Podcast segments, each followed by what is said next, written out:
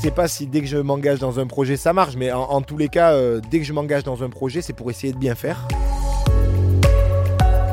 En enduro, il y a quand même un besoin de constance à l'effort et au résultat. Tout comme quand moi j'étais pilote, notre seul adversaire est la montre. On se bat contre la montre et puis ben, que le meilleur gagne, comme on dit toujours.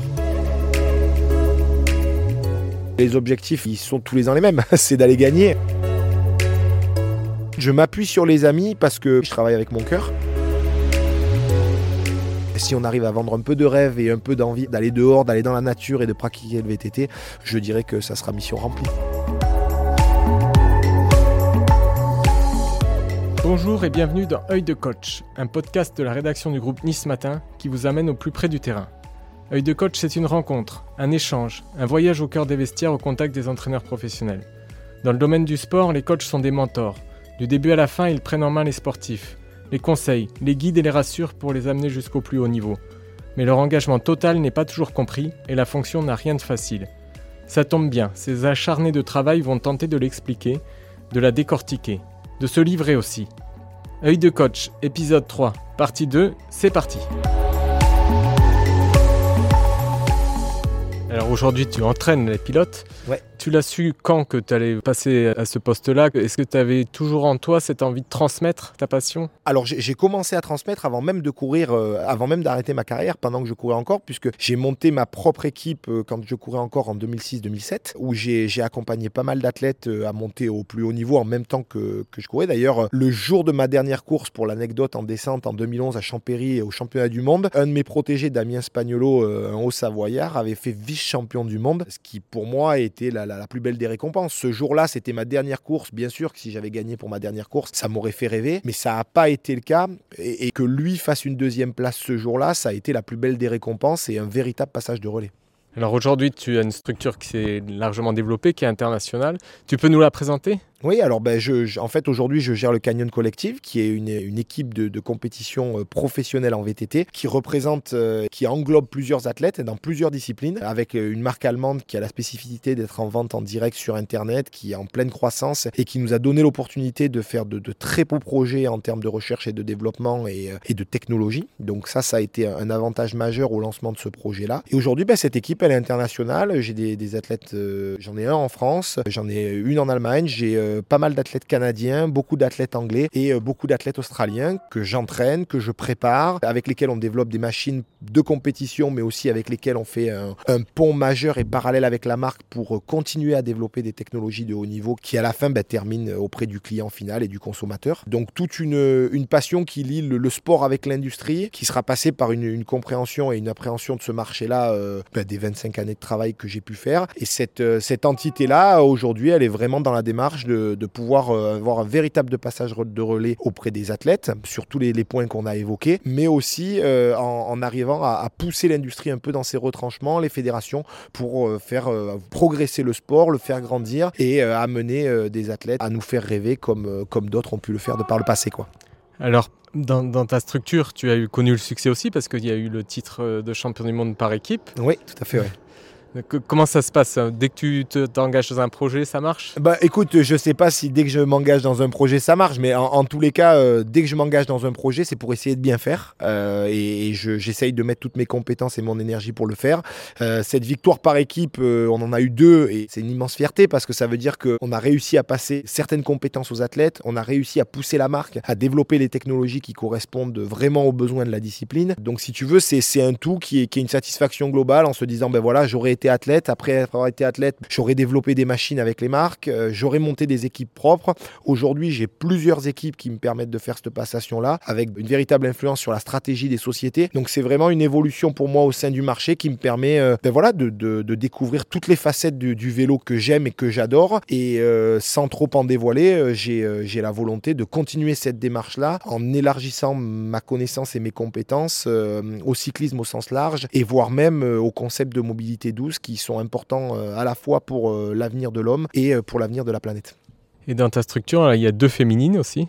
Oui, c'est ça, tout à fait. On a deux féminines, une allemande, une anglaise, euh, pareil, euh, qui sont euh, podiumables. Alors, euh, on a une très bonne nouvelle, c'est que notre pilote allemande est enceinte, donc la saison 2021 va être euh, mise un peu entre parenthèses. Euh, mais notre pilote anglaise, qui roule depuis deux ans avec nous, est vraiment à l'apogée de ce qu'elle sait faire. Elle a un talent exceptionnel sur le vélo et, comme on dit dans le jargon, elle roule vraiment comme un homme, c'est-à-dire qu'elle y met l'engagement, elle y met la force, elle y met le talent. Donc, c'est vraiment très beau, très beau à voir. et c'est une gestion qui est toute particulière dans notre compréhension, dans nos discours, dans notre dialogue, dans, l'approche des trajectoires, parce que ben, forcément, il n'y a pas la même force physique, donc il y a- des points de freinage qui sont différents, des positionnements sur le vélo qui sont différents. Euh, donc c'est quelque chose pour moi qui est, assez nouveau et dans lequel je prends également beaucoup de plaisir.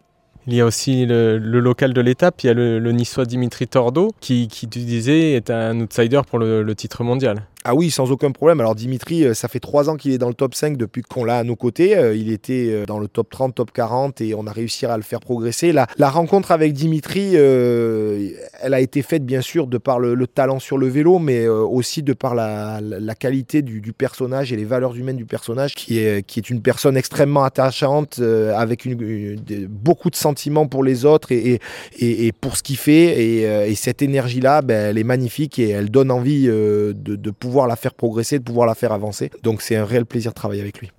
Un titre de champion du monde pour lui, c'est possible? Ah bien sûr, un titre de champion du monde, c'est possible, sans aucun problème. Et il a les compétences, il a des qualités physiques qui sont exceptionnelles, surtout avec la préparation et l'entraînement qu'on lui fait aujourd'hui, et euh, un talent sur le vélo que je qualifierais de virtuose. Il doit progresser dans quel domaine alors? Alors, euh, le, ce qu'on essaye de, de faire progresser, et ça, entre guillemets, c'est aussi le temps, c'est vraiment l'expérience de course, la tactique de course, la gestion de course, pour arriver à mettre des runs bout à bout qui sont les plus parfaits possibles, puisqu'en enduro, il y a quand même un besoin de constance à l'effort et au résultat pour arriver à avoir ben, des journées, des week-ends de course, des saisons complètes de course parfaites, puisque ça se joue sur le général des, euh, des chronos. Donc, euh, on y travaille et on a fait une simulation de course euh, il n'y a pas plus tard qu'une semaine, et, et les résultats sont plutôt bons et prometteurs en tous les cas. Alors dans ta structure, il y a aussi un autre euh, enfant du pays, de, de la vallée du Paillon, c'est Alexandre Blin, Ouais. qui s'occupe de la prépa physique. Ouais. Tu t'appuies sur des, des amis? Ben écoute, je m'appuie sur les amis parce que je travaille avec mon cœur et que ben voilà, Alexandre, euh, j'ai grandi avec euh, à la Grave de Paye. Ses parents euh, étaient nos instituteurs. Ses parents nous ont donné le goût et la passion du sport puisque mes parents m'ont fourni et plein de, plein de choses dans ma vie et beaucoup de compétences, mais ils n'étaient pas spécialement sportifs et c'est vraiment eux qui nous ont poussé au plus jeune âge à, le faire. Et euh, la compétition avec Alex a commencé très jeune. On était au coude à coude tout le temps et, euh, c'est vrai que cette amitié-là euh, s'est énormément développée et en parallèle de, ces de cette amitié, d'énormes compétences, hein, puisque Alexandre a fait le STAPS, a fait une carrière de sportif de haut niveau de son côté sur la route, etc. Et qu'il a développé des compétences qui sont exceptionnelles dans, dans le domaine. Et au-delà de l'amitié, les compétences sont venues se greffer au projet. Et j'espère qu'on arrivera à faire de très belles choses. Alors il y a quelque chose qui est paradoxal euh, dans la compétition, c'est que tu entraînes des pilotes étrangers et tu as certains qui font partie des meilleurs mondiaux. Et donc tu es adversaire des deux têtes de gondole euh, du VTT azuréen, c'est-à-dire euh, Loïc Bonny et, et Loris Vergier. Oui, alors c'est vrai que c'est quelque chose de, difficile. Quelque part, c'est comme si moi j'étais un peu au départ contre eux, puisqu'il y a de la compétition à ce niveau-là. Maintenant, je sais où est mon cœur aussi. hein. Quand Loïc a gagné devant mon pilote pour moins d'une seconde à Mont-Sainte-Anne il, y a- il y a deux ans de ça, j'ai été ravi de mon pilote parce qu'il a fait un excellent travail et il a donné le meilleur de lui-même et il l'a engagé comme il fallait. Et j'étais absolument euh, euh, heureux pour, pour Loïc euh, d'a- d'avoir d'avoir accédé à une nouvelle victoire comme il l'a fait là. Donc je dirais que tout comme quand moi j'étais pilote, notre seul adversaire est la montre. On se bat contre la montre et puis ben, que le meilleur gagne, comme on dit toujours. Alors on- parle de la saison 2021, fortement perturbée par, par la Covid. La première Coupe du Monde n'aura lieu qu'au mois de juin. Alors euh, effectivement, on, devait avoir une saison qui devait attaquer au mois d'avril. On se retrouve euh, avec des, compétitions repoussées pour essayer d'avoir une stabilité sanitaire des meilleures. On, se retrouve avec les premières courses en juin. Il faut savoir que c'est une année particulière parce qu'on a les JO également. Donc ça veut dire que de mi-juillet à mi-août, on a un gros break puisque tout est concentré et tous les médias sont concentrés sur les Jeux Olympiques et on n'organise pas d'autres événements. Donc si, euh, si tu veux, en fait, on a une saison qui va être un peu, un peu bizarre avec un mois de juin très très bien rempli, mi-août jusqu'à fin assez intense.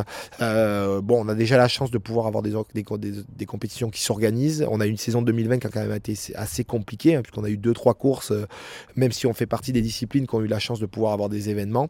Euh, mais bon, globalement, je dirais que la, barre se tient. Les fédérations font un très bon travail à, conserver des conditions de, gestion d'hygiène et, et, donc des conditions sanitaires des meilleures pour pouvoir faire des compétitions à huis clos. Et surtout, on a une chance majeure qui est que que l'industrie du vélo a subi un énorme boom et explosion parce que les gens cherchent à aller à l'extérieur et donc euh, le marché se porte très très bien, ce qui veut dire que les sponsors ne, ne sont pas avares de leur budget malgré le manque de compétition.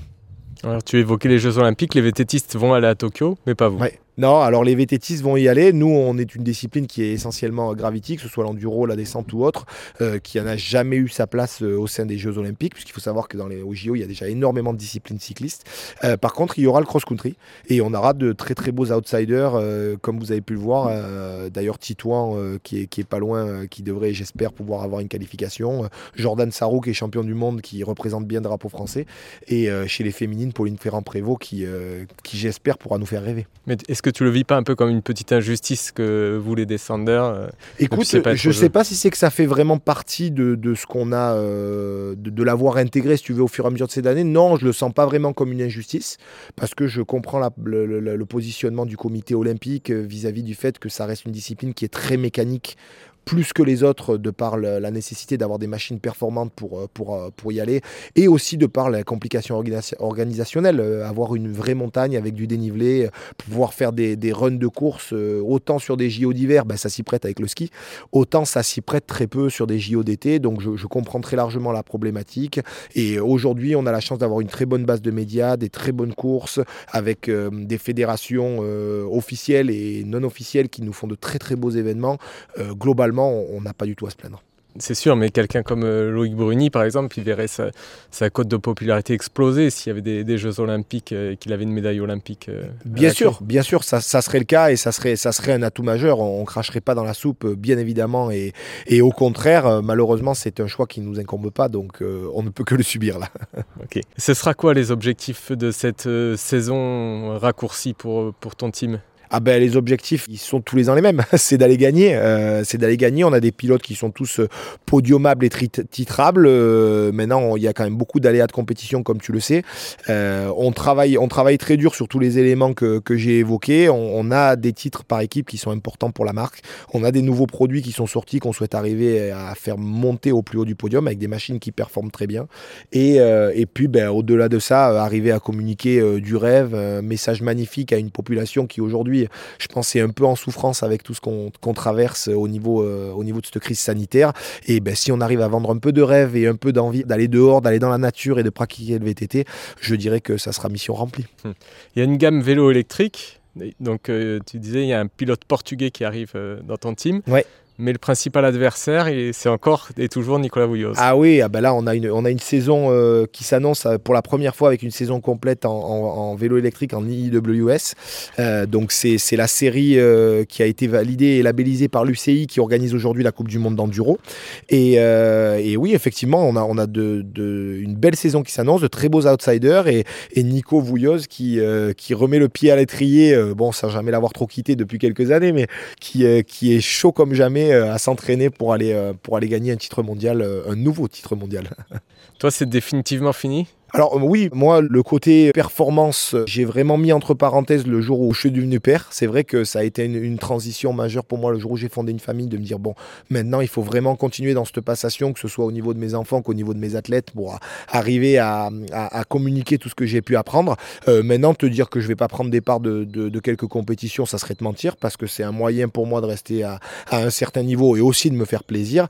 Euh, maintenant, euh, on a une très belle manche à Valberg, pour laquelle pour l'instant je suis inscrit. Je sais pas encore si je vais courir, mais ça serait, c'est toujours agréable de rouler sur ces terres. Et on a trois, quatre belles manches aussi en vélo électrique en, en fin d'année, donc euh, on verra un peu co- comment ça se passe, mais euh, c'est pas impossible que j'aille me tétiller sur un ou deux chronos. ouais. Tu continues à te préparer pour, en tout cas. Ben, me préparer. euh, pas comme il faudrait pour gagner un titre mondial, mais me, me préparer pour rester, euh, pour rester en forme, euh, je pense qu'il faut, euh, ne serait-ce que pour donner le- le bon exemple à mes athlètes.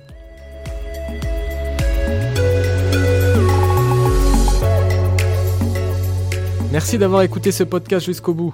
Mais restez avec nous, les aventures de ces entraîneurs se poursuivent chaque semaine.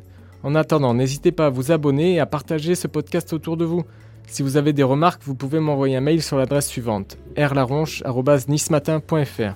La suite au prochain épisode.